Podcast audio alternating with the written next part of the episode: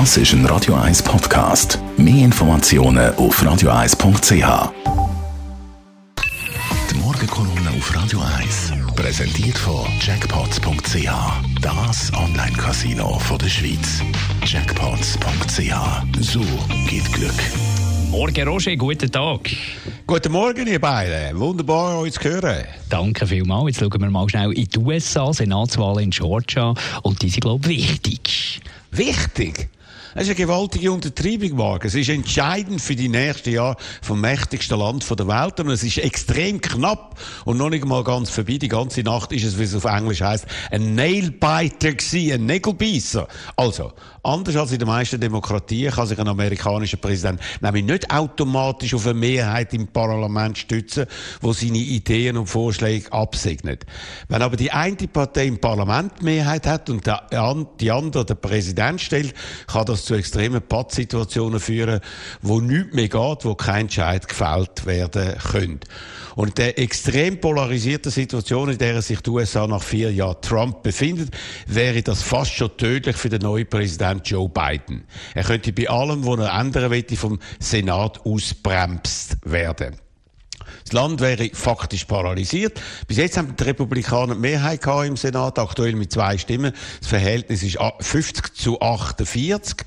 Und da kommt jetzt die aktuelle Wahl in Georgia von zwei Senatorinnen, wo die letzten Stimmen eben noch nicht auszählt sind, weil es so extrem knapp ist. Aber nach Meinung von Wahlexperten wird das zu zwei Sieg für die Demokraten führen. Das heißt, es sind dann gleich viele Demokraten wie Republikaner im Senat, weil aber in so einer Situation, bei einem Patt, der Vizepräsident oder eben auch die Vizepräsidentin Kamala Harris immer den Stichentscheid hat, würde der Joe Biden neben dem Repräsentantenhaus auch über die Mehrheit im Senat verfügen und könnte so seine Agenda umsetzen.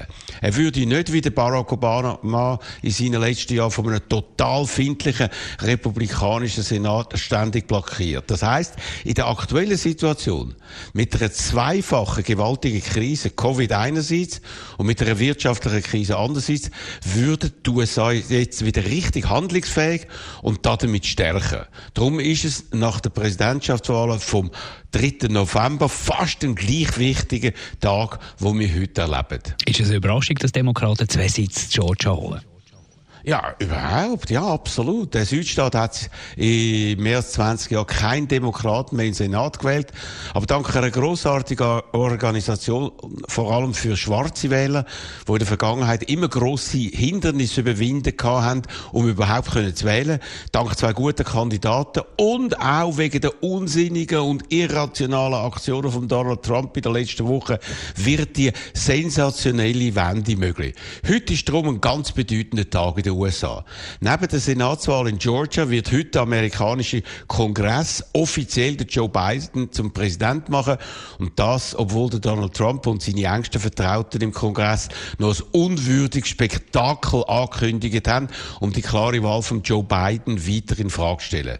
Der 6. Januar 2020 wird also der Anfang von einer neuen Zeit in der amerikanischen Politik. Und alle, und alle, die Donald Trump und seine Lügen satt haben, die auf eine ehrlichere, würdigere Politik gehofft haben, können aufschnaufen. Das empfinde ich zusammen mit einer klaren Mehrheit der Amerikaner als befreiend, beglückend und damit schlicht grossartig. Die Morgenkolumne von Roger Schawinski. Zum Nachlesen bei uns im Netz auf radio1.ch. Die Morgenkolumne auf Radio 1.